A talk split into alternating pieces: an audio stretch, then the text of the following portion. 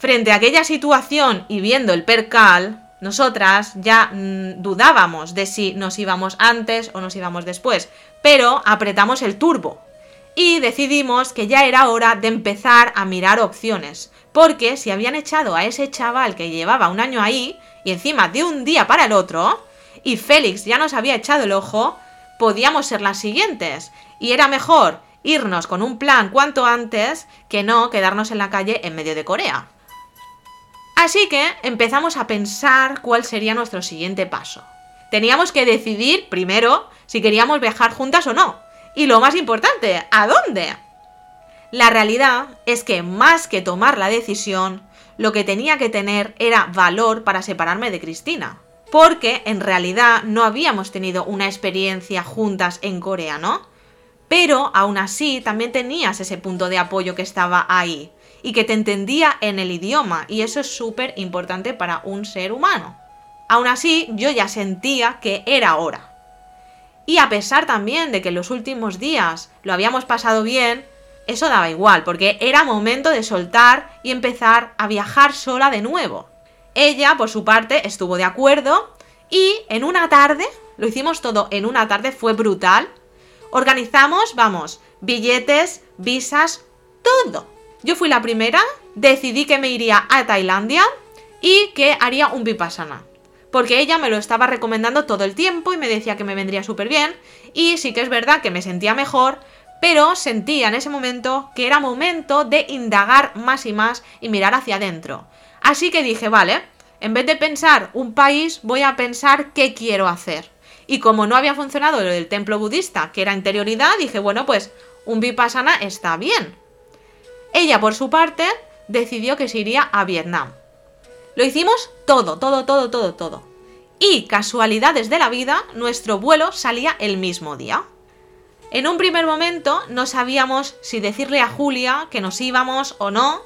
Estábamos hartas, no, lo siguiente, con lo del tema de la comida y también con el trato de los demás y además ahora se había sumado lo de Félix. Pero aún así dijimos, mira, no, no vamos a ser como ellos, se lo vamos a notificar y no lo vamos a hacer a sus espaldas, a pesar de que esta mujer realmente no se lo ha ganado, pero bueno, vamos a seguir con nuestra filosofía de vida, ¿no? Además, ¿por qué nos íbamos a esconder? Así que, una vez ya todo comprado, nos fuimos a la sala común y esperamos a que Julia llegara. Justamente llegaba de la compra. Al fin trajo pan, por cierto, porque llevábamos varios días sin pan. Pero claro, es que ya era demasiado tarde. A mí un, un, paquete de pan no me cambia la vida, ¿sabes? Lo que me hubiera gustado es que hubiera cumplido con su parte del trato. Pero bueno, estuvo bien porque era tiempo de partir. Y punto y pelota. Y no, nosotras lo que necesitábamos de Corea ya lo habíamos tenido. Cristina me dijo que quería ella primero notificárselo, que necesitaba expresarse. Y a mí pues me pareció bien. Después de que se lo comentó, Julia me miró y me dijo, Maika, ¿tú también te vas? Y le dije, pues sí. Y me dice, ¿por qué? Y le dije, mira, a mí no me parece normal lo del tema de la comida, pero dejando eso aparte, lo que menos me está gustando es que me estén controlando como si fueran aquí un ave rapaz. Además, no me ha gustado nada lo que habéis hecho con el pobre chaval, porque sé que es mentira las cosas de las que le habéis acusado. Así que no estoy contenta. Y si se lo haces a esta persona que lleva un año, me lo puedes hacer a mí mañana. Claro, en ese momento, evidentemente, Félix el gato estaba por ahí. Estaba fingiendo que doblaba ropa. Y como era típico de Julia, ella le encantaba que los demás señaláramos pues quién creíamos que era el culpable, quién creíamos que había hecho esto, quién creíamos que había hecho aquello. Y en ese momento me preguntó que señalara a la persona que me estaba controlando la comida. En un primer momento pensé, no voy a jugar a este juego, pero luego pensé, ¿qué coño? Este tío se merece una dosis de su propia realidad. Entonces lo señalé. Y ahí este hombre entró en cólera. Él no se imaginaba una situación frente a frente, porque él siempre va de espaldas. Y entonces empezó a echar ahí veneno por su boca y empezó a decir que yo odiaba a Julia y que estaba amargada y que no era una persona positiva.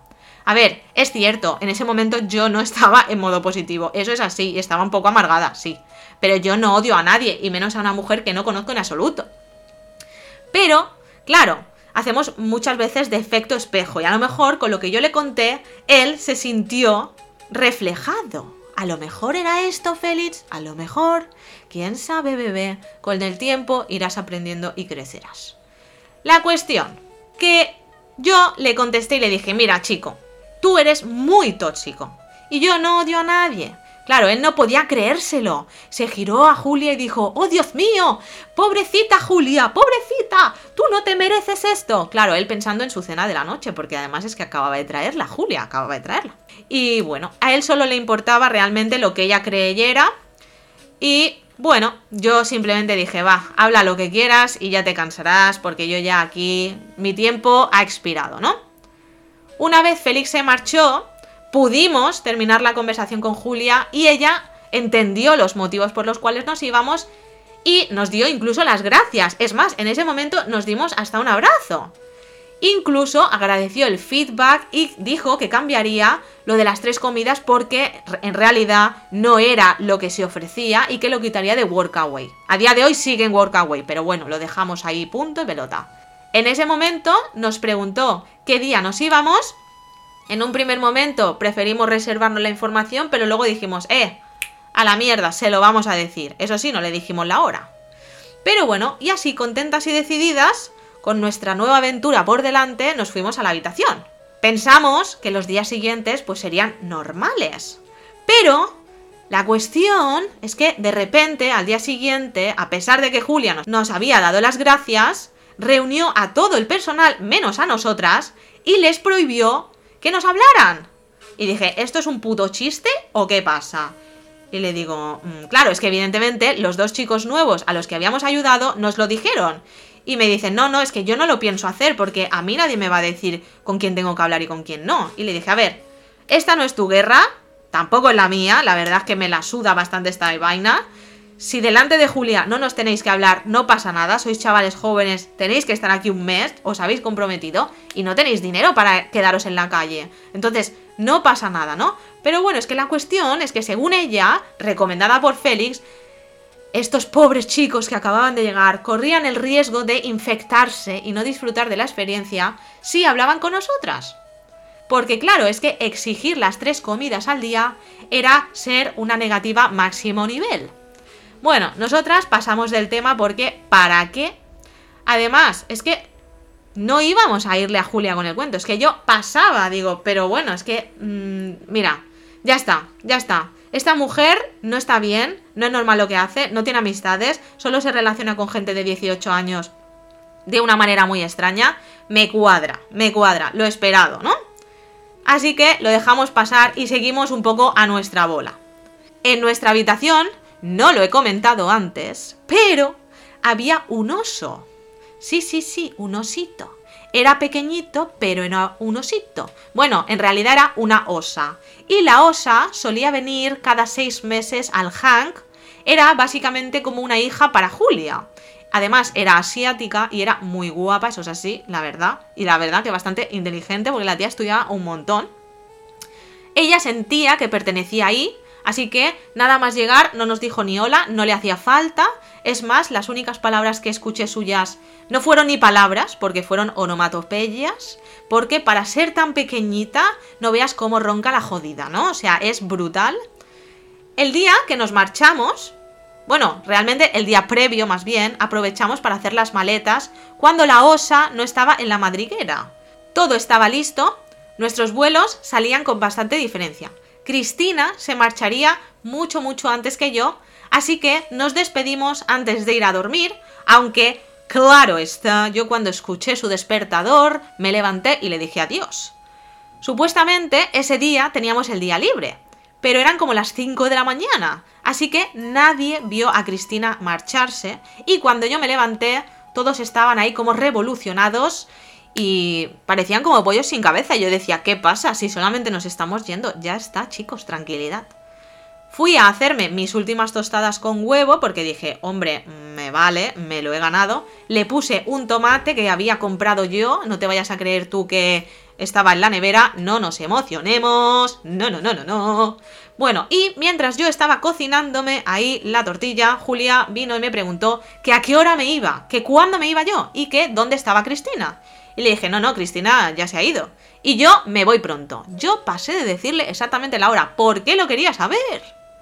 Claro, ¿por qué no le quería decir lo de la hora? Porque desde el momento en el que decidimos irnos, pues dejamos de limpiar la habitación donde dormíamos. Porque antes lo hacíamos absolutamente todo ella y yo. Lo nuestro y lo de los demás compañeros. Porque nos gustaba dormir un poco limpias. Porque no queríamos dormir en la inmundicia. Quitábamos absolutamente todo, y no exagero. Pero claro, es que hacía cinco días que habíamos decidido pasar. Y la habitación estaba hecha una puta mierda. Cosa que la osa lo sabía, pero no hacía nada, la desgraciada. Ni ella ni las otras que estaban ahí. Así que yo no quería que en el último momento la tía me montara un pollo, me increpara por el tema de no haber limpiado, ¿no? Además, me había enamorado de las zapatillas de ir por casa del hotel que nos obligaron a llevar desde el primer día y mira, eh, sí, me las metí en la maleta.